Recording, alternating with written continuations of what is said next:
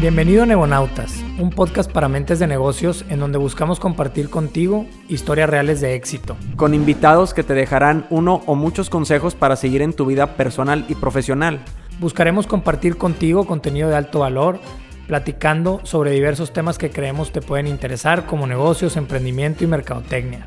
Aquí no queremos darte solo la parte bonita de la película, queremos compartirte también la parte difícil, los retos y fracasos que te puedes encontrar para llegar a tus objetivos. Yo soy Alejandro García. Yo soy Fernando Ortega. Bienvenidos a Negonautas. Hola, ¿cómo están? Un gustazo estar otra vez con ustedes. Ahora nos encontramos con nuestro amigazo Jorge Etienne. ¿Etienne? ¿No lo regué? Este, todo bien. Todo bien. Todo siempre bien, como dice un buen amigo. Eso. Oye, Jorge, un gusto tenerte aquí en Negonautas, hombre. Eh, pues a ver cómo se desenlaza la platiquita de hoy. Este, Jorge es, diseñador industrial. Diseñador industrial de profesión. Eh, ahora también director de, mi alma mater, de director nacional del programa de diseño del TEC de Monterrey. Buenísimo. Además de, de pues, tengo 10 años con mi estudio, tengo también una, un design media company donde tenemos podcasts, libros, vamos a hacer documentales. No nos juzgues entonces en este podcast. No, no, no te apuro, te en fin, tengo, tengo muchos sombreros, pero el día de hoy creo que platicaremos con el sombrero de consultor y diseñador. Venga, buenísimo, mi Jorge. Oye, este, a mí me gustaría empezar con el icebreaker que siempre hago. ¿Cuál es tu hobby? ¿Qué haces eh, de deporte para distraer esa mente? Bien, pues yo creo que digo, algo que, que, se van a dar cuenta en esta entrevista y que la gente que me conoce bien sabe es que soy un apasionado de todo lo que hago y también soy un atascado.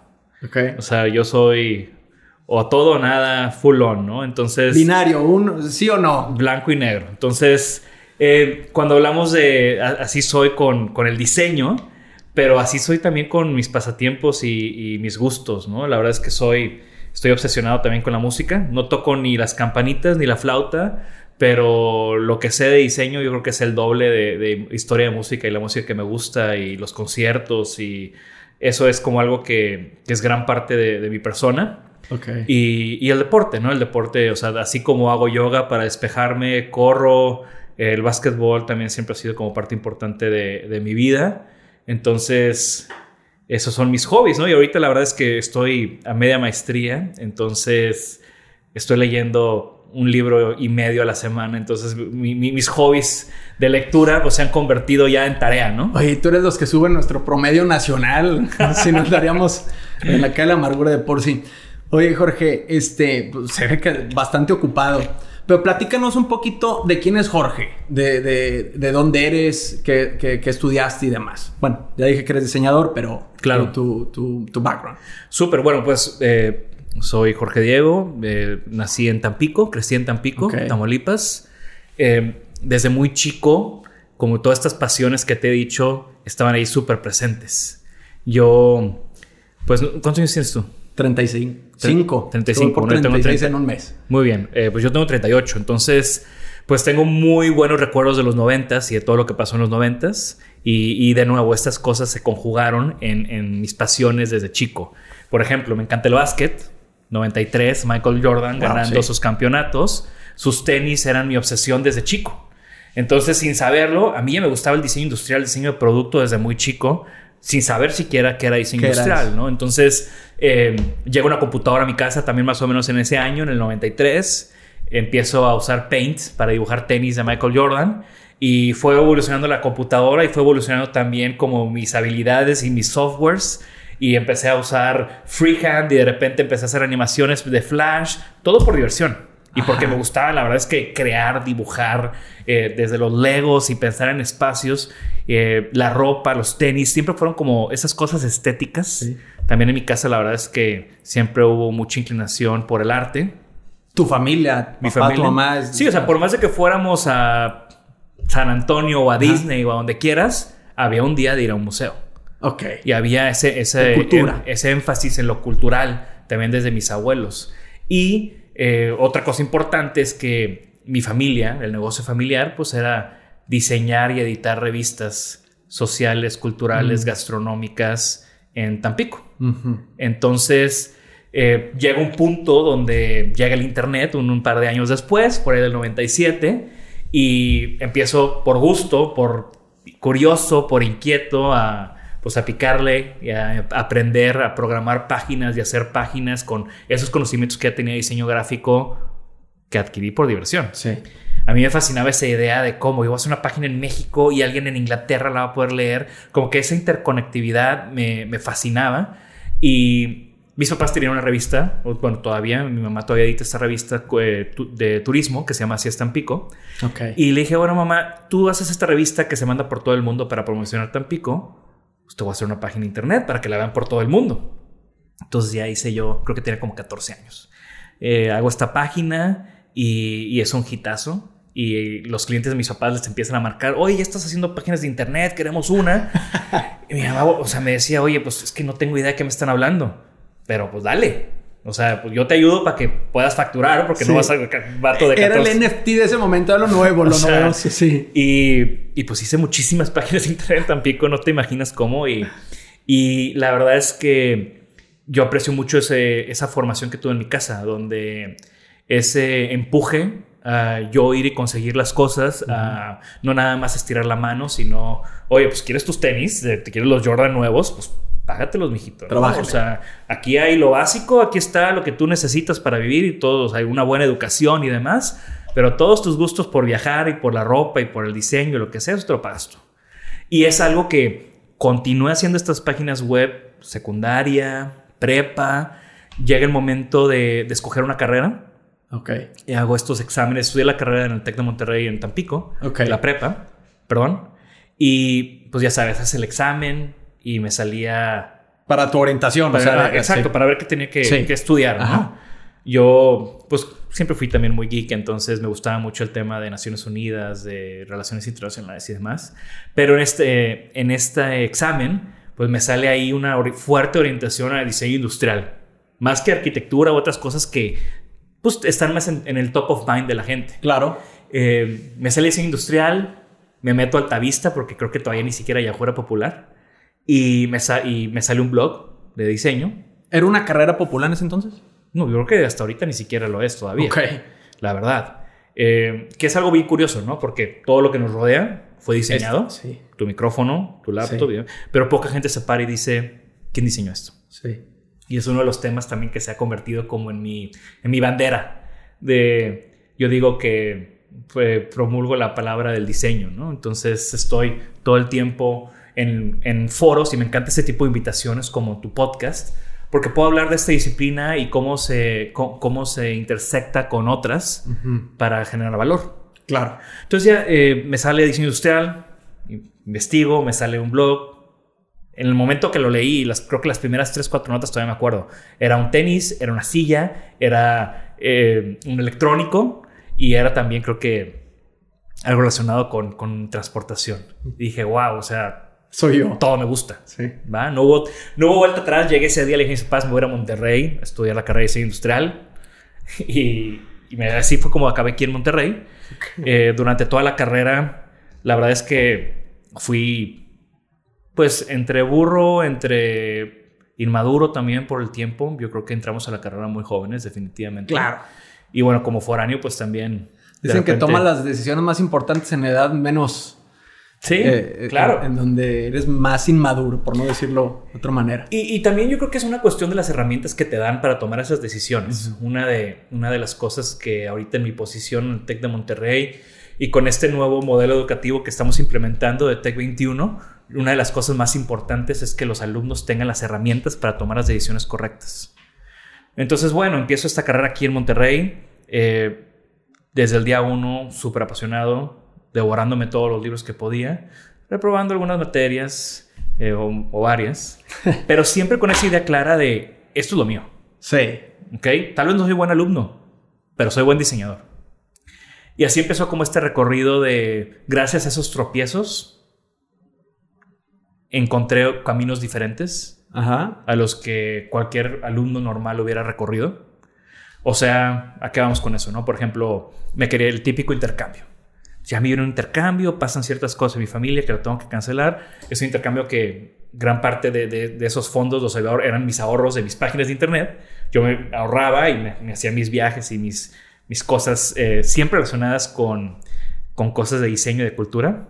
Te puedo decir que hasta ahorita que, que, ya estoy casado, que ya voy a hacer un viaje a una playa de, para diversión. Ajá. La verdad es que nunca me fui con mis amigos a una playa un fin de semana porque yo siempre estaba pensando en the next big thing de ir a conocer Europa, ir a los museos de Nueva York. Y había que ahorrar, y, había, que ahorrar. Y ese trabajo, pues yo decía, oye, me la estoy partiendo, estudiando y haciendo páginas de internet para, como mi trabajo, eh, para irme a gastar en, unos, en una botella, en un antro. Tú buscas una buena recompensa por ese trabajo que estabas haciendo. Y entonces eh, no me voy a intercambio también me doy cuenta en ese momento que pues, a la escuela que me iba a ir tal vez no era muy reconocida. Ok. O sea, no había intercambios eh, con las top escuelas que yo leía, que eran las mejores escuelas de diseño, pues no había esos intercambios. Irme un semestre imposible por el costo. Ajá. Entonces lo que siguió para mí fue... Era un verano lo que pensabas irte. No, me quería ir un semestre de intercambio ah. con el TEC, pero no había con las mejores escuelas. Ok. Irme yo por mi cuenta era demasiado caro, era imposible. Sí. Pero algunas de ellas tenían veranos que tampoco me los iban a revalidar ni nada, pero desde ese momento, digo, tuve esa conversación con mis papás de... Y además yo me estaba pagando la mayoría de las cosas, no tenía que tener tantas conversaciones, pero fue este tema de... Voy a, no me importa seguirme retrasando, pero quiero tener estas experiencias en las mejores escuelas, aunque sea un verano pero pisar en los mejores lugares, tú sabes. O sea, es, es, otro tipo de... Aprendes otras cosas. Y te relacionas con otro tipo de gente. Y esa gente que conocí ahí fue la gente que luego me empezó a invitar a eventos en Europa, en Estados Unidos. O sea, hice, hice en las top escuelas de diseño de Nueva York, de Milán, de Londres. Conocí gente que después me invitó a trabajar a Holanda, que después me invitó a proyectos en Francia, que hasta la fecha tengo relaciones con ellos. Eh, que formaron mucho mi camino, porque creo que cuando estás en la escuela, estás pensando en la calificación, no estás pensando en tu futuro. Y es lo que yo le digo a mis alumnos, que me encanta tener clases con los más chavos, eh, es decirles, desde ahorita tú ya eres un diseñador, desde ahorita tú ya estás formando tu carrera profesional. Alguien que ve un proyecto tuyo en internet, no se pregunta, ¿es estudiante o no es estudiante? Él ve un proyecto de diseño. Sí. Entonces ahí hay una gran oportunidad para desde, desde que eres estudiante empezar a formar este camino, que yo no lo hice. Y por eso mucha de, la, mucha de mi manera de dar clases, mucha de mi manera de, de comunicar con, los jóvenes es con ese mindset de quiero que batallen al menos tantito menos de lo que yo batallé y proveer de estas oportunidades. Ahorita me encanta llevar a mis alumnos a que presenten y expongan en Nueva York. Ahorita estoy planeando llevarlos a Europa eventualmente a que expongan allá. A mí me tomó seis años ya con mi oficina poder exponer en una feria internacional. Entonces poder darles esas oportunidades es algo muy importante para mí porque yo he visto como en mi carrera personal han sido muy enriquecedoras. Sí. Entonces, bueno, ya para no hacerte la historia tan larga, eh, termino mis estudios eh, seis años y medio después. Eh, me echo un año de como de freelance, empiezo a hacer mis proyectos, empiezo sabático. No, no sabático. Ah, o sea, trabajando. trabajando, pero no en una empresa, pero tampoco abriendo mi empresa como freelancer. Ok. Entonces, empecé a hacer algunos proyectos, gané algunos concursos, algunos concursos con empresas multinacionales importantes como Tupperware. Eh, donde me compraron un diseño por primera vez. O sea, right off the bat, recién graduado, Topperware me compró un diseño mío. No, ya te sentías. Deja tú, o sea, me permitió no meterme a un trabajo. O sea, la necesidad estaba. Mis papás me dijeron, oye, te estamos pagando tu renta un mes, dos meses más después de graduado y si no tienes chamba, te regresas a Tampico. Ok. Pero en ese momento pasa esto de Topperware, me dan una la nota, digo, bueno, ya no tengo tanta prisa para encontrar un trabajo porque la oferta de diseño en ese momento, de trabajos de diseño, pues no había muchos estudios como el que tengo yo ahorita. Entonces no era muy atractiva. Entonces tuve que invertir en hacer mis propios proyectos, en seguir haciendo concursos, en comenzar una carrera. déjame te interrumpo algo porque se me hace eh, de, bastante dolor porque desde ese momento ya estabas emprendiendo algo. Sí, no, desde estudiante. ¿Estás de acuerdo? Desde los 14 años que estaba haciendo páginas de internet. No, pero me refiero a que tú ya traías la presión de que si no lograbas hacer algo, te tenías que regresar. Claro. Y a mí me pasaba algo muy similar. Yo, yo también soy foráneo. Este, ¿Dónde eres? de León. Entonces, este, pues me pasaba, oye, sí, no, ya, ya se pagó un rato y si no, vente, ¿verdad? o, ya rascate con tus, con tus propias uñas. Entonces, el chip, muchas veces por eso el foráneo, y no digo, eh, no, no quiero decir que es regla, pero normalmente el foráneo por eso trae esa hambre muy diferente Claro. al, al- al local, ¿no? No, y, Este- y- y esa necesidad muy palpable. O sea, yo me acuerdo, a mí, yo cuando me vine, todavía tengo el, el número muy grabado. A mí me daban 420 pesos a la semana para comer, para eh, si necesitaba la, la tintorería, lavandería, para la señora que nos ayudaba a veces con la limpieza y para dos, tres caguamas me alcanzaba. Entonces, Sí. por eso ese tema de las páginas de internet, por más de que yo ya sabía que no era lo que me quería dedicar porque ya había encontrado mi pasión en el diseño industrial. Sí, a, lo que voy es que traes ese mindset de esa hambre de que, pues, oye, si no jalo, no salgo y no esto y no lo otro, ¿verdad? Y, pero el hambre, eh, el hambre siempre lo he tenido porque, de nuevo, tengo gustos caros. Me encantan los tenis, los tenis no son baratos. Me encanta viajar, viajar no es barato. Me encanta aprender y aprender tampoco es barato. Entonces, eh, de nuevo, ¿no? Mis papás siempre me apoyaron, pero pues tenía yo también que trabajar para lograr esas cosas. Sí, tus y, objetivos. y- y- y ese apoyo era un apoyo complementario, no era el a dónde te quieres ir, mijito. Y eso a mí la verdad es que me generó un mindset tremendo. También al ver la, la ética de trabajo de mis papás también ha sido, siempre fue como un gran ejemplo para mí. Y, y también fue un gran empuje porque mucha gente y muchos estudiantes y hasta la fecha, pues, ¿de qué vas a vivir de, como diseñador? Es una pregunta muy constante. Pero yo vengo de una familia donde le dieron una educación a tres hijos con un negocio Con de diseño. Sí. Entonces eso también siempre fue un gran empuje y un gran aliento, ¿no? De que, digo, esta es una disciplina todavía menos conocida que el diseño gráfico. Eh, entonces, pues así fue, ¿no? Y empecé y tenía este deadline, pasa esto de Tupperware, eh, que curiosamente ya cinco años después de, mi- de- de tener mi estudio ya formalmente abierto como empresa, les volví a tocar la puerta y volví a trabajar con ellos como por tres años haciendo varios proyectos. Ok. Entonces, eh, Años, tenías 23. no, no, no. Pues, o sea, 22. me gradué en el 2019, tenía 26. Cuando me gradué, 26 y medio, 27. Ok. Y ahí es cuando dices, o me quedo o me voy, va. Sí, pues Tampico no era opción. Sí. Pero también hay que recordar que en el 2008, 2009 el mundo estaba en una crisis tremenda. Entonces, por más de que yo ya venía de tener una experiencia trabajando en Holanda, en un estudio donde diseñé cosas para Nokia, Herman Miller, marcas así súper importantes, y tenía todos los contactos porque ya tenía mucho tiempo con muchos conocidos por todo el mundo, hice varias entrevistas en las top consultorías de diseño y negocios que, que todo el mundo conoce. Y todas me decían lo mismo, o sea, muy buen perfil, nos encantas, pero estamos corriendo gente. Y ahí fue El timing pésimo. timing pésimo y por eso he sido muy empático con mis alumnos que ya se están graduando en estos años, porque es algo similar, estamos en una crisis de salud que involucra temas económicos como nunca habíamos visto antes. Entonces, esa incertidumbre, pues la, la reconozco y soy empático porque yo también la viví. Estás en, en esta crisis global del 2008, 2009.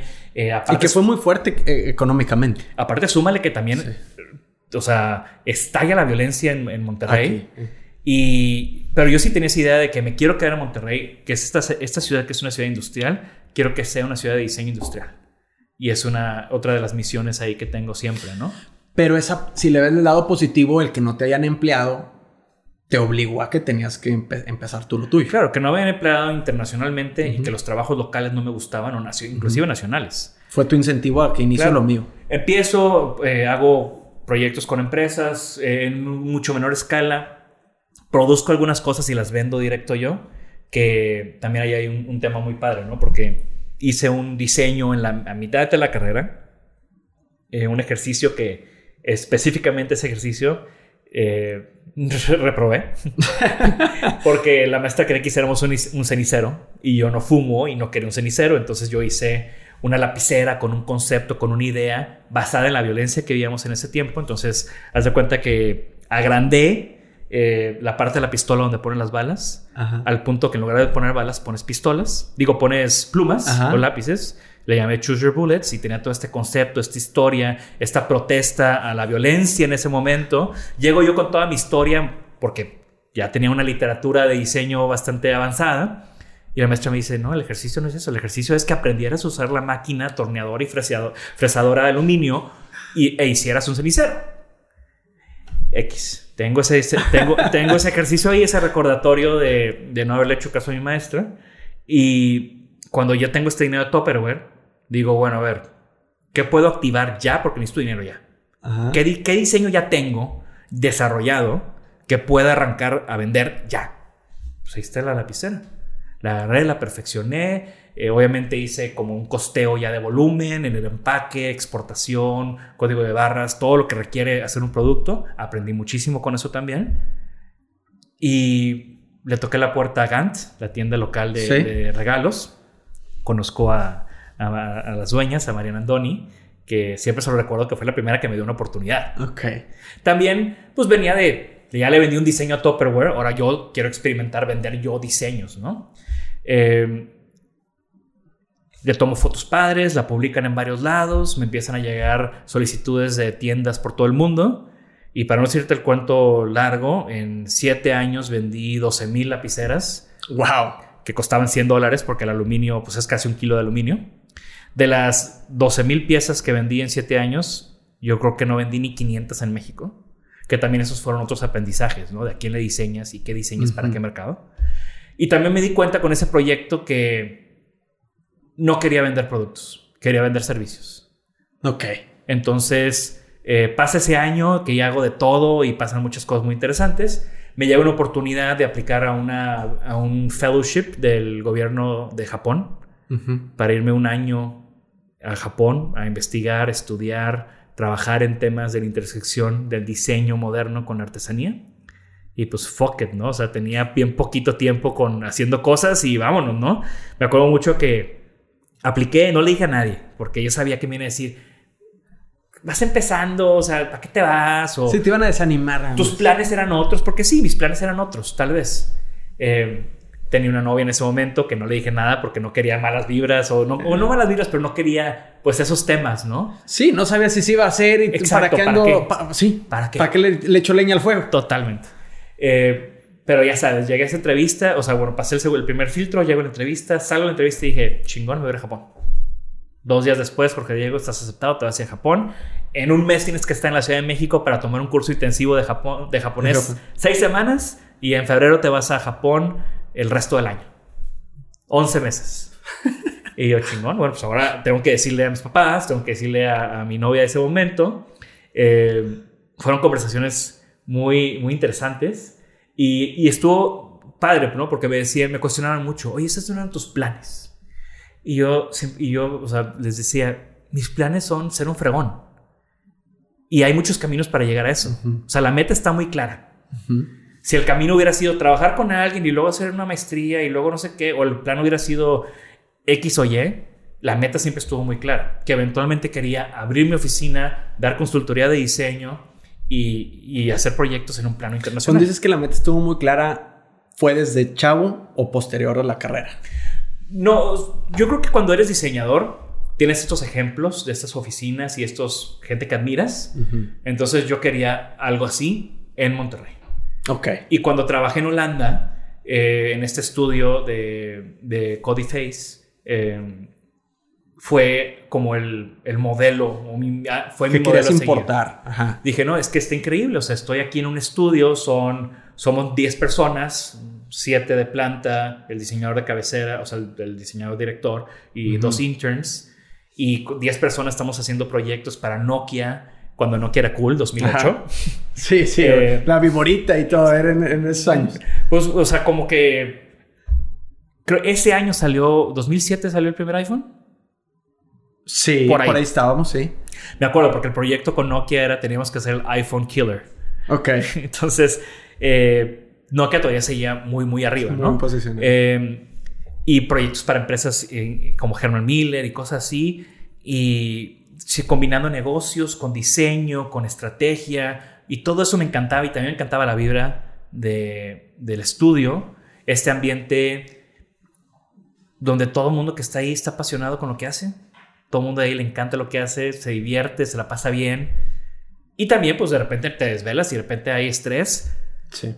pero por más estresado que estábamos, siempre estábamos sonriendo porque estábamos haciendo o trabajando pues en sabes que es porque también tienes el objetivo muy claro porque luego muchas yo cuando platico con gente eh, o con alguien más chavo este a veces ese ese ese no tener ese objetivo claro es lo que te da miedo. No realmente no es si me empleo o no me empleo, si inicio o no inicio, es, ese miedo que no sabes a dónde ir. Claro. ¿Estás de acuerdo? Entonces, eh, por eso te preguntaba de, de cuándo a ti en lo particular tenías muy, muy, muy claro ah, qué es lo que buscabas. Sí. Este, porque luego hay quienes salen y Claro. pues, sí. no sé, no sé. Me empleo, no me empleo, inicio lo mío, entonces inician y pues, pues desanimados, o sea, con, pues, ay, no quiero trabajar para alguien y luego termina Sí. trabajo. Entonces, el, el tener algo creo que muy claro te ha ayudado y, ese, y esa hambre Claro. que tenías y, y necesidad, ¿verdad? Y, y- saber dónde estás parado. Ujú. O sea, por ejemplo, mi plan inicial antes de Japón era, no, yo quiero hacer una maestría en estas top tres escuelas de diseño del mundo, ¿no?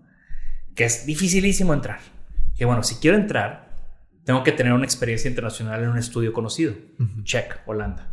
Tengo que haber tenido experiencia en otras escuelas reconocidas. Check. Entonces yo tenía como esta lista de casillas que iba palomeando. Ujú. Eh, ganar un concurso, Che. hacer esto, exponer internacional. O sea, había varias cosas que tenía ahí yo en mi lista. Para hacer, para hacer una maestría, para luego abrir mi estudio. Claro. Pasa lo de Japón, regreso, hago mucha reflexión allá, fue un año increíble. No tenía ni celular allá, o sea, me desconecté por completo del universo. Eh, me metí mucho en, en- también en reflexionar qué, cuál era mi futuro. Y regresé. Y regresé, regresé en diciembre del 2011 a buscar un espacio para ya abrir mi oficina, para ya no trabajar solo en mi cuarto, ¿no? Ajá. Como freelance. Ajá. Y ya abrir una oficina, tener un equipo y comenzar con este plan de, con la experiencia que tuve en Holanda, hacer eso aquí en México. Yo siempre, yo siempre he dicho que todas esas experiencias fuera de México me ayudaron a entender cómo no querer hacer diseño en México. ¿Ok? Porque luego pasa eso que los diseñadores aquí en México quieren hacerlo como los italianos o los neoyorquinos. Y eso va mucho relacionado a lo que te decía de, de esta lapicera. De que pues una lapicera de 100 dólares, pues sí te la compran en Estados Unidos, ¿no? O sea, porque el poder adquisitivo de la clase media compra lapiceras de 100 dólares. Aquí en México no. De acuerdo. Entonces ah, fueron como varias experiencias de, por ejemplo, cuando a mí mi, ofici- mi oficina, yo tenía también muy claro que no podía llegar hablando de diseño con las con, con empresas, ¿no? O sea, con- ni siquiera con empresas que No iban a entender. Deja tú que no me entender, pero si yo llegaba con una empresa de muebles y les decía, te diseño una mesa, me van a decir, tengo 200 mesas, porque quiero una mesa tuya? Entonces, así fue como fui como formulando esta, esta visión que tiene mi oficina de hacer diseño eh, o hablar de negocios antes de hablar de diseño, hablar de estrategia, hablar de cómo el diseño puede ser una herramienta para los empresarios, para los emprendedores, para las empresas, para cualquier tipo de organización, para generar valor. Ok. Y yo creo que Cuando iniciaste, ¿cuál era tu mayor reto? ¿Tu, tu reto era tu pitch hacia tu cliente? ¿Que tu cliente te entendiera? Lo que, lo que estabas tratando de tú, de, de tú generarle. Creo que ese es- sigue siendo un, un reto eh, porque, de nuevo, a veces puede ser algo muy ajeno y también algo que espanta. Como que hay una percepción del diseño como un gasto, no Sí. como una inversión. De acuerdísimo. Eh, Hay una, ex- hay, una, hay una connotación del diseño como lujo cuando la parada del autobús es diseño también. De Porque- acuerdísimo. porque tiene que estar mal diseñada. Y los proyectos que más me enorgullecen del estudio, por más de que sí tenemos las mesas que cuestan los miles, Ajá. los proyectos que más me enorgullecen del estudio y que más me gustan son los proyectos que la gente puede comprar por 100 pesos en el Zoom. No sé, un- hemos hecho termos que compran por 100 pesos en el súper. Hemos hecho muebles de Coca-Cola para las fonditas y restaurantes de comida rápida. Y, y todo siempre, te estoy hablando del resultado, pero siempre detrás hay, hay una consultoría, una investigación, una empatía tremenda con a quién vamos a diseñarle y cómo lo que estamos diseñando puede ayudarle a nuestros clientes.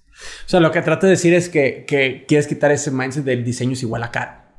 Por, Sí. eso, por eso te gusta. Pues es que, de, de nuevo, caro para quién. Sí. Y también, pues, ¿qué importa que sea caro si te va a regresar el triple?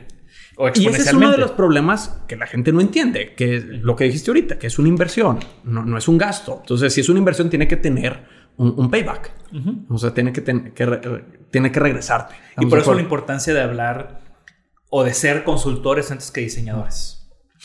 Para que entienda los que nos escuchan, ¿qué vendes? ¿Qué haces? La consultoría, pero en, en general. Pues nosotros- un poco. Nosotros usamos diferentes herramientas de diseño eh, para, puede ser desde una consultoría que acabe en una serie de, de, proyectos que ayuden en tus procesos, que ayuden en tu empresa, que ayuden a generar experiencias, que ayuden a que tú los implementes. O todas estas mismas herramientas nosotros las utilizamos para después eh, hacer algún proyecto que termine en productos, mobiliario, objetos de consumo, etcétera, etcétera, etcétera, que le ayudan a las empresas a hacer mejores negocios. Una empresa que tiene o sea, tenemos muchos ejemplos y muchos clientes porque estamos justamente cumpliendo 10 años. Eh, y hemos sido, por ejemplo, uno de nuestros clientes que, han estado casi los 10 años con nosotros. Ofimodul, una empresa de muebles de oficina local. sí. Ellos tenían ya, cuando, ahorita están cumpliendo 40 años, cuando entramos con, con ellos tenían 30 años. Una empresa de 30 años haciendo muebles de oficina aquí en Monterrey. Eh, es el perfecto ejemplo, la tesis del estudio, que fue ¿Cómo esta empresa que tiene 30 años haciendo muebles de oficina podemos hacer, seguir haciendo muebles de oficina, pero de una manera que los ayude a posicionarse en un mercado nuevo o incursionar o, en el mismo mercado que ya están, generar una plusvalía que no tenían antes por medio del diseño? Entonces llegamos con esta empresa hace 10 años, eh, hacemos esta investigación, este análisis y así en, palabras vagas eh, nos damos cuenta que si hablamos de muebles de oficina, y hacemos una gráfica muy, muy básica con un eje que sea diseño y otro eje que sea costo. Las empresas que tienen mejor diseño, esas empresas internacionales, tienen un costo súper elevado. Y regresando al tema de la lapicera, pues no es la realidad de muchas empresas en, México. Y si vamos al tema de, de mobiliario de oficina de empresas locales o nacionales, pues la oferta de diseño es baja y el costo es más accesible ¿no? o muy bajo. Y luego ya están las que copian y que las que se pelean por los centavos. Eh, yo siempre digo que, que cuando peleas por precio, gana el que menos gana. De acuerdo. Entonces había este Blue Ocean de, o, este, este target muy claro, ¿no? De que vamos a hacer muebles con un excelente diseño, pero con un costo que no se pelea por los pesos, pero que tiene, eh, tiene este como una buena relación costo-beneficio. Y investigamos tendencias y nuestra primera colección en ese momento, estamos hablando de hace 10 años, WeWork, todavía, pues todavía no era WeWork, los coworks todavía no llegaban, todavía no empezaban. Y, y entonces decimos, bueno, si esta empresa tiene 30 años, ¿cómo le podemos hablar a un mercado nuevo, a un mercado más joven? Y era a través de pensar en estos espacios nuevos que venían, que eran los espacios de trabajo abiertos, los coworks. Ajá. Hicimos esta línea que era como una intersección entre lo hogareño y lo corporativo, para espacios de plano abierto, eh, para oficinas abiertas, y nos va excelente con esa primera colección. O sea, los primeros coworks, si tú te acuerdas, los primeros coworks de Monterrey, todos tienen nuestros muebles. Porque era como, claro, esto es lo que estábamos buscando. Sí, está o muy ejecutivo, sí. Y a un excelente precio. Sí. Porque también, pues, ya todos tienen Pinterest, ya todos veían sus muebles de empresas internacionales y cuando llegaban a cotizar se daban cuenta que pues su pequeña empresa de cuatro chavos no como que no está para tanto. Exacto, ¿no? Entonces teníamos esa, oferta muy clara, ese caso de éxito muy bueno, también inclusive hasta el Palacio de Hierro tocó la puerta de que hoy estos muebles de esta línea completa, estos muebles funcionan perfecto para home office. Queremos, hicieron un gran pedido de ciertos elementos para home office y mi cliente que nunca había vendido fuera de Monterrey, pues ya estaba en 14 Palacios de Hierro, proyectos, o sea, que, ah, tuvimos atención de proyectos nacionales de arquitectos que conocían la, línea y también lo querían. Es más, hasta todo el proyecto, o sea, la UR, que en ese momento le estaban remodelando, un proyecto de Nacho Cadena que fue invitado tuyo, nos invitó a colaborar, porque igual estos muebles hablaban este espíritu y esta nueva onda que querían implementar en la UR. Entonces, está ahí por toda la UR nuestros muebles. Eh, y bueno, gracias a este caso de éxito también nuestro cliente fue de que, bueno, que sigue. Y se hicieron ustedes también muy conocidos, ¿no? Sí. O más conocidos. Exacto. Y a raíz de ahí, pues 10 años trabajando con Ofimodul, 12 colecciones, etcétera. Está muy padre El, caso porque verdaderamente ahí, ahí se nota muy evidente, como dices, cómo ese diseño, todo el valor que generó, pero también puedes hablar de una oficina, la transformas a través del diseño y es, una, es un valor interno a los colaboradores, el, cómo genera eh, una mejor cultura, una mayor armonía. O sea, es una manifestación de la cultura de la empresa. ¿Verdad? O sea, no necesariamente es en el producto, sino también puede ser una consultoría interna. Claro. A, a, y lo más importante es, de la empresa. Lo más importante es todo lo que te platico que hubo detrás. Toda esta investigación que te la platiqué en, un minuto, pero ahí fueron meses de investigación, de desarrollo, de hacer las cosas bien. Yo me acuerdo mucho de... O sea, con Ofimodo la verdad es que nos metemos hasta la cocina, porque tenemos esa relación. Cuéntame algo. ¿Cómo, o sea, tocaste la puerta, tenías ahí que 30 años? No, tenía 28. 28. Una empresa de 30 años, este, que llegues y les toques la puerta y les te voy a cambiar el negocio así. ¿Cómo fue esa experiencia? Estuvo muy padre porque esta historia casi mucha gente no sabe. Ante el año de freelance que anduve antes de irme a Japón, se me acercó eh, el hijo de, el hijo mayor del dueño de, la empresa. Ok. Eh, estudió arquitectura en el TEC, estudié diseño, nos topábamos en los pasillos. Yo en ese momento ya había empezado con mi proyecto de Designaholic, que, es un blog, que fue un blog por 10 años, otro negocio muy grande que tuve, que ahora es un podcast. Ok. Eh, para que nos sigan, designaholic.mx. Aprovecho aquí el. el Buenísimo el comercial. Eh, y me, me, me, dice, oye, pues mi papá quiere contratar un diseñador para empezar a cambiar las cosas en la empresa. Y les dije, pues me encantaría trabajar con ustedes, pero no como empleado, sino como externo. Entonces hice, hice un par de, ejercicios y me entregué, me paro, me fui a Japón. Regresé de Japón y me di cuenta que no habían hecho nada de lo que diseñé. Y en ese mismo momento me busca el, licenciado Armando, eh, que tenemos una gran relación de todos estos años. El papá de tu amigo. Ajá, el papá de mi amigo. Mi amigo ya se ve ahí de otro lado. Eh, y, y, me dice, yo dije, que me quería ver. Y yo, ching, me, van a pedir el dinero de regreso. Yo, o sea, ya sabes, todas estas inseguridades, ¿no? Y me dice, oye, Jorge Diego, pues nos dimos cuenta que, que no pudimos solos. Necesitamos que nos, que, que, nos ayudes, o sea, que nos ayudes más. Que luego es muy común en la consultoría. Claro. Lo dejas y se queda en el cajón. Entonces, así fue como, como nos involucramos con esta dirección creativa continua por muchísimos años y así es como hemos podido hacer todos estos proyectos. Tenemos un diseñador implant con ellos, eh, tenemos nuestras juntas de avances, checamos prototipos, entramos a la fábrica como si fuera nuestra cocina, como te platicaba. Y es una relación súper padre que además ha, tenido resultados muy tangibles, ¿no? De, de, cómo pudimos transformar esa empresa a raíz del diseño, hacerla una... O sea, si tu producto, y eso es lo que yo platico mucho, o sea, si vendes un producto, tu producto va a ser el mejor marketing. Más que cualquier campaña y las redes sociales y los influencers y lo que quieras. Si tú tienes un excelente producto, la gente va a hablar de él, la gente lo va a, decir, mi, mueble, qué buen mueble tengo, ¿no? Y justo el otro día estaba viendo un podcast de, ya sabes, ahora en Monterrey todos tenemos podcast. Sí. Y, estaban grabando en una mesa de Ofimodul, ¿no? Y le, le digo al, al, al, del podcast de que, oye, qué buena mesa. Me dice, sí, tengo seis años con ella, me encanta, me ha durado al 100 y yo, o sea, es eso lo que quiero. Claro. Quiero productos que se conviertan en, parte de la vida de las personas, desde un termo hasta una mesa, que les deba, o sea, como un end user, ¿no? O sea, con las empresas, pues es ayudarles a generar. Sí, él vendió, pero el usuario está feliz porque le ha durado seis años, está muy bien. Eh, que es algo bien interesante en todo este rollo del diseño, porque tenemos que estar viendo por todos. Claro. Tengo que estar viendo por mi negocio, obviamente, pero por mi cliente, por el usuario final, porque lo va a fabricar. Hay mucha gente en la cadena de, de lo que hace, o sea, de lo que conlleva un producto. Claro. Y hay historias bien padres, ¿no? Por ejemplo, me acuerdo, me acuerdo mucho cuando empecé que con, con Ofimodo, con esta primera colección, abajo de la mesa te raspaba una soldadura en una esquina que nadie nunca iba a tocar. Entonces le estaba dando yo gorro al, al, soldador.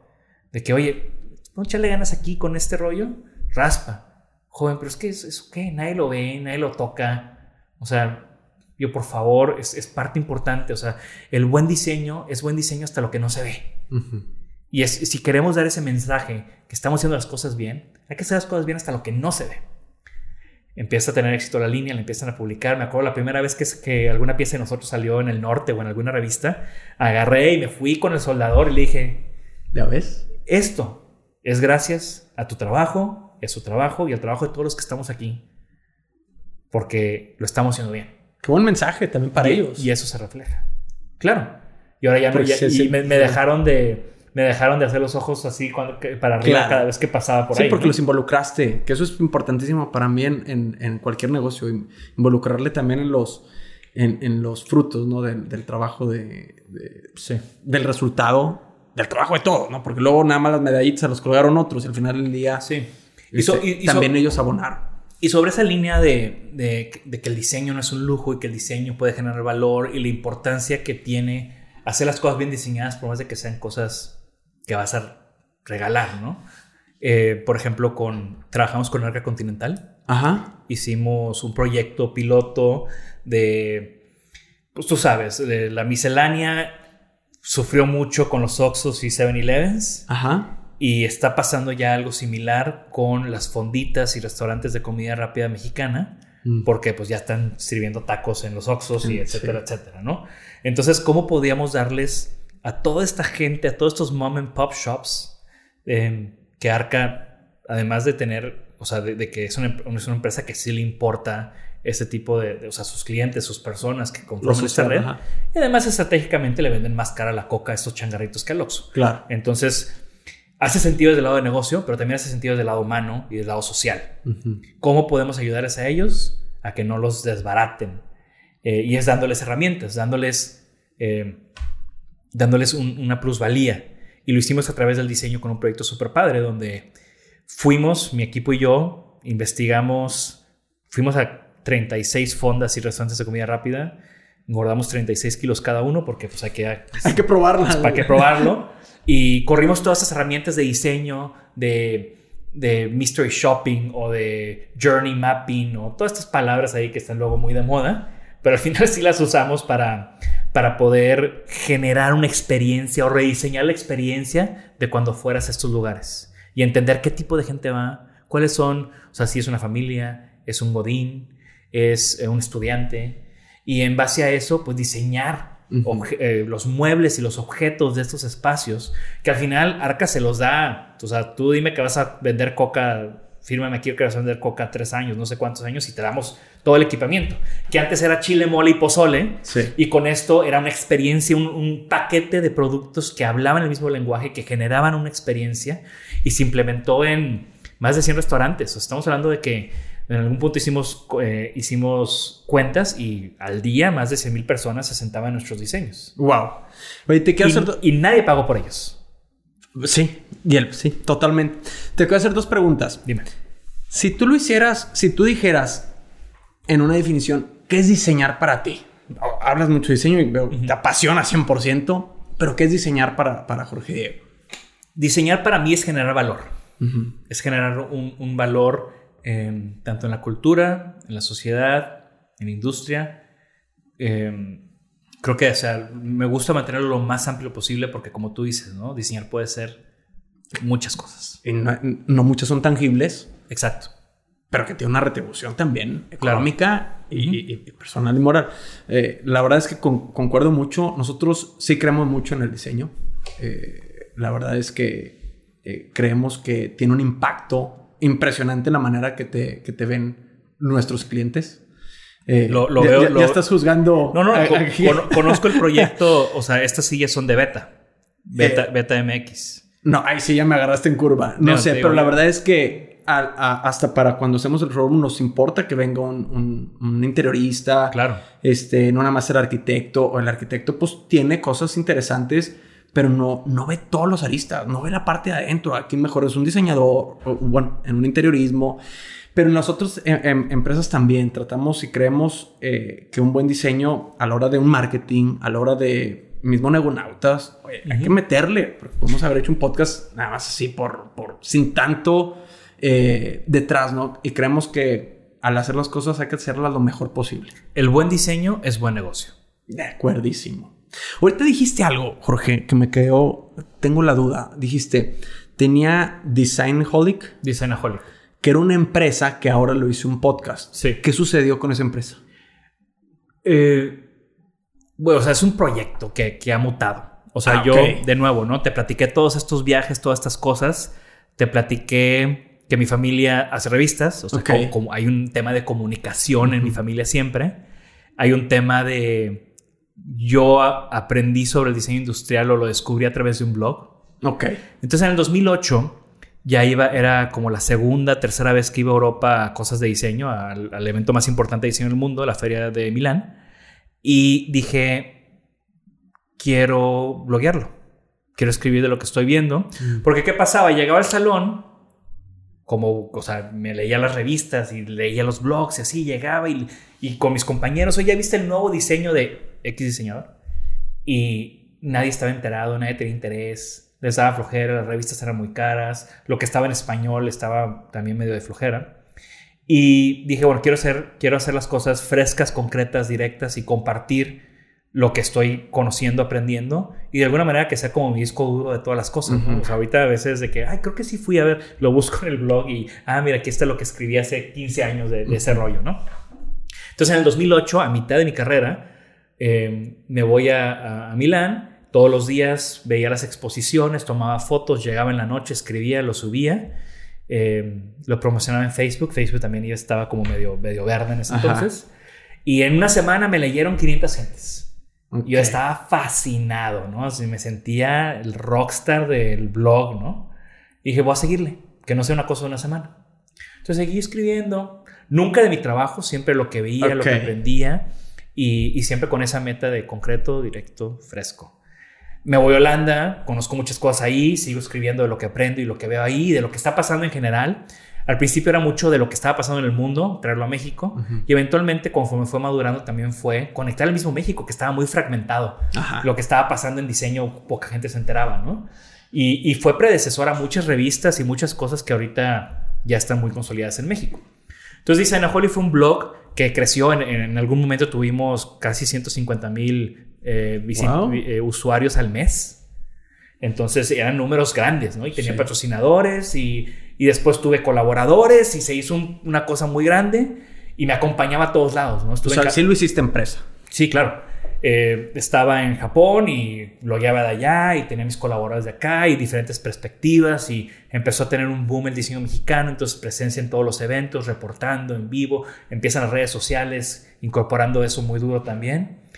Pero en el 2018, pues mi estudio ya tenía seis años, ya estaba como en un punto eh, difícil, personal, en cuanto a desde cosas personales hasta el mismo negocio del estudio, lo que me demandaba. Eh, también la tendencia de los blogs fue a la baja. Entonces ya en el 2018 todavía no había TikToks y cosas así, pero ya un blogger era alguien que subía algo a Instagram y, en, traje de baño y decía... Sí, se transformó en el influencer, el blogger. Exacto. Eh, sin, o sea, la gente como que dejó de consumir el contenido de esa manera. Y yo no quería ser un influencer, yo quería generar contenido de valor y demás. Entonces se conjugan todas estas cosas y dije, vamos a pausar. Hice ahí como mi cartita de despedida que todavía la pueden encontrar. Medio tirando hate, medio, medio agradecido de toda la gente que fue parte de Designaholic. También porque mucha gente me conoció primero por Designaholic y luego como diseñador. O sea, para que tengas una idea, cuando abrí mi estudio en el 2012, que no era nadie como diseñador, Designaholic tenía los 150 mil visitantes al mes. Pero Designaholic yo siempre fui anónimo los primeros años. Ajá.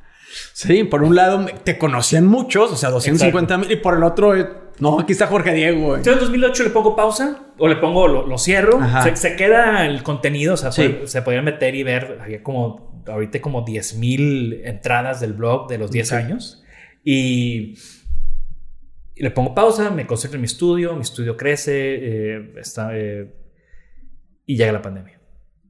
Llega la pandemia, se baja mucho la chamba y me empiezo a aburrir porque, como ves, yo soy una persona de 200 proyectos y me empiezo a aburrir y empiezo a perder. O sea, mi Instagram personal también siempre es muy de comunicar. O sea, si, si alguien arroba jd-etiene con una T y doble N Complicadísimo. Sí. Póngale JD y le sale rápido. Y eh, siempre hay este tema de, comunicar. O sea, es algo que está muy en mí. O sea, si vine aquí contigo, pues quiero que la gente sepa de Fer y de su proyecto, de Negonautas y lo que está haciendo aquí en el centro. Y, a mí me encantan todos los desarrollos que están, que están levantándose aquí en el centro. Eh, además, aquí cerca está el estudio de Alejandro Cartagena, que no se lo conoces, gran fotógrafo, está aquí, por aquí. Y y bueno, en fin, entonces en mi Instagram personal como que seguí ese tema de comunicación porque me brota. O sea, yo no puedo... Pero en el negocio que está pasando, o sea, eso es, eso es personal. Sí. Pero en el negocio se está hundiendo. El negocio de... Del, del, del, estudio. Sí, bueno, en la, en la pandemia sí nos pegó muy fuerte. eh, y estaba aburrido. Sí, porque lo que ahorita estás diciendo es un tema personal Sí, de que yo claro. quería ser. Pero de el nuevo, estudio- estoy aburrido. Ajá. Eh, el estudio pues estaba sobreviviendo, pero yo tenía mucho tiempo en mis manos. Platíqueme una cosa. El estudio está, con, decías ahorita, colaboradores. Eh, ¿Están como, como empleados o están como freelancers que trabajan en un estudio? No, en, en Designaholic tenía colaboradores. Ok. En el estudio, pues somos una empresa, tenemos empleados, tengo un socio. Ok. Te digo, estamos cumpliendo 10 años ahorita, este año, entonces Y esa es la que venía en la pandemia, les, les sufrió. Claro. Sí, claro, todo el mundo cerró la llave. todo el mundo cerró todo. Sí. Entonces nos fuimos de 16 proyectos a dos que ya estaban en sus últimas. Sí. Entonces sí fue un golpe muy fuerte. eh, lo logramos. Digo, ahorita estamos más fuertes que nunca, celebrando 10 años, nos estamos mudando a un nuevo espacio. eh, están pasando cosas súper interesantes con el estudio porque logramos navegar esas aguas.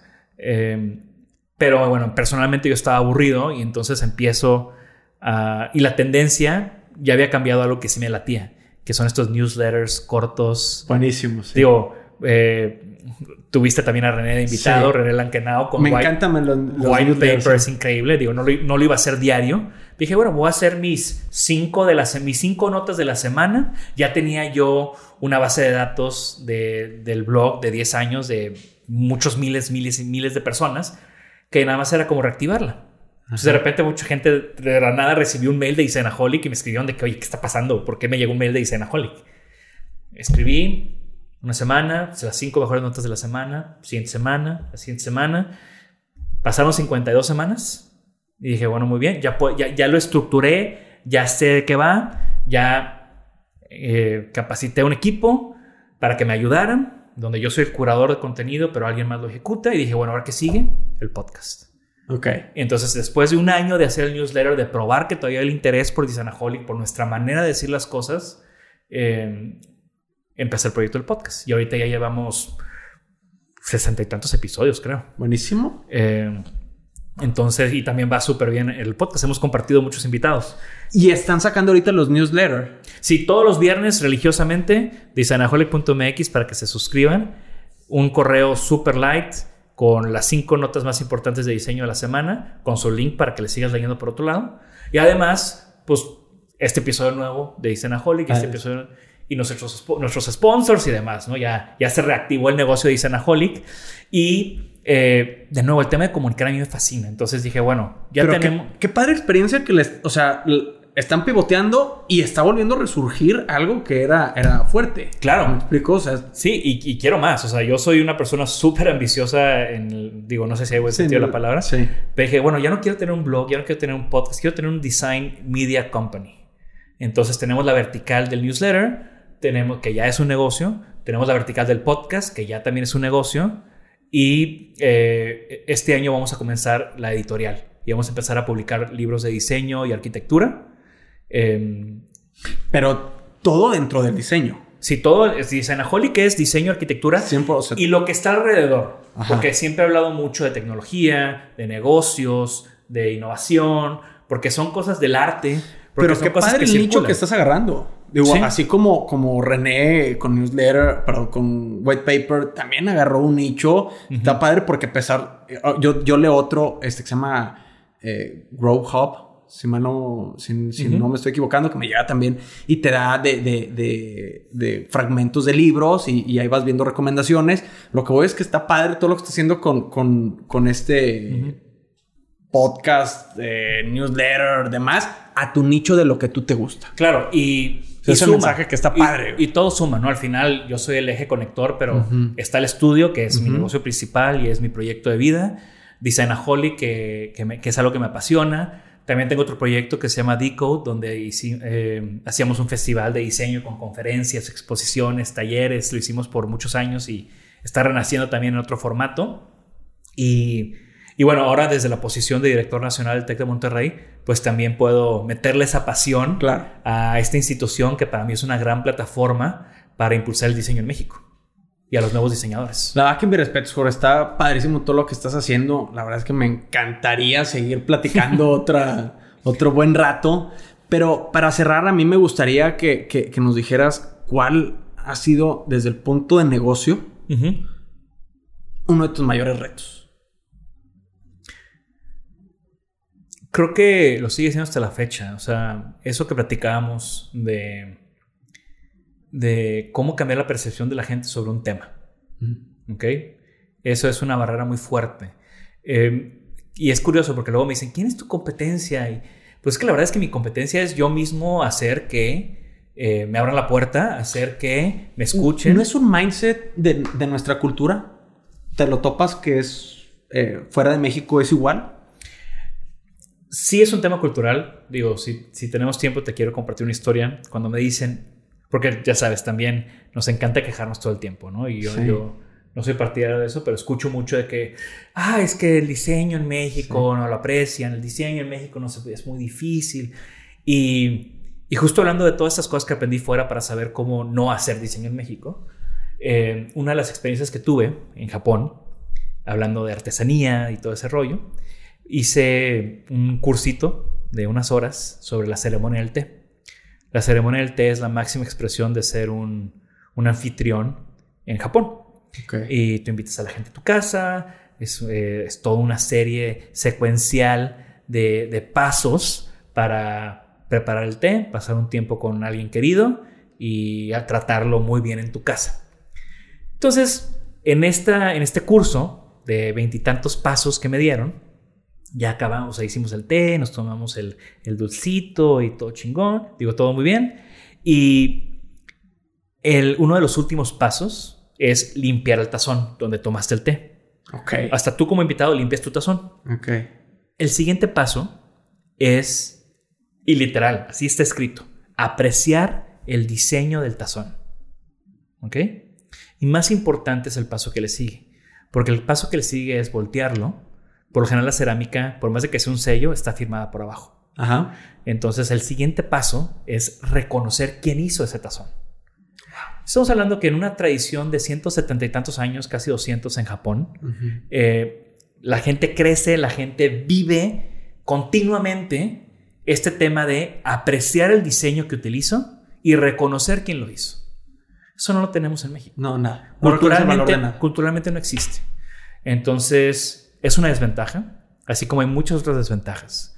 Mucha gente dice, es que aquí el negocio, el diseño, y por más de que tú piensas en Europa y en Estados Unidos, mis amigos diseñadores de allá, está muy definido la cancha donde pueden jugar. Tú llegas con una empresa transnacional, te dice, o una empresa de diseño, de muebles, lo que sea, y te dicen, fregón, a ver, pues pásame tu diseño. Si me gusta, lo produzco. Si lo produzco, te toca el 3% Sí. de regalías después de que recupere el costo de inversión. De ta, ta, ta.